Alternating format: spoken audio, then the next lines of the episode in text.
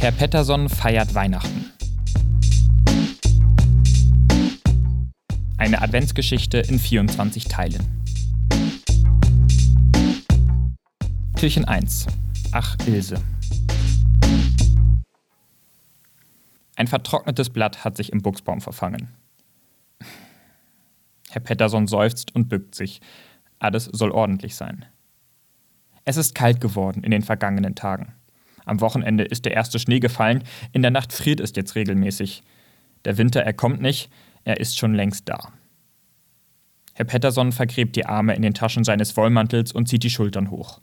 In etwas mehr als drei Wochen ist Weihnachten, doch so wirklich in Weihnachtsstimmung ist er noch nicht. Wie immer in den letzten Jahren. Die Weihnachtsmärkte sind ihm egal, alleine geht er ja eh nicht hin. Die Wohnung hat er nicht geschmückt. Warum auch? Es würde ja eh nur er selbst sehen und die ganzen Lichterketten, Kerzen und das Tannengrün in ein paar Wochen wieder wegräumen müssen. Warum soll er es da überhaupt ranholen?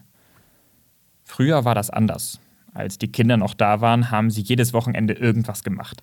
Plätzchen gebacken, die Schuhe für den Nikolaus geputzt, den Tannenbaum ausgesucht. Und auch zu zweit war die Weihnachtszeit irgendwie besinnlich. Er und Ilse sind zu Adventskonzerten gegangen, worauf die Kinder nie Lust hatten. Sie haben die Nachbarn zum Kaffeekränzchen eingeladen, wo es aber nur in der ersten Stunde wirklich Kaffee gab. Danach eher Eierlikör und Tee mit Rum. Und sie haben gebastelt. Erst für die Kinder Figuren für den Weihnachtsbaum. Dann für die Enkel kleine Weihnachtsgeschenke, als die noch keine Konsolen haben wollten. Doch seit ein paar Jahren, seit Ilse nicht mehr da ist, hat der Pettersson keine Lust mehr auf Weihnachten. Der Dezember ist jetzt ein Monat wie jeder andere auch, wie der Februar, nur mit noch weniger Sonne.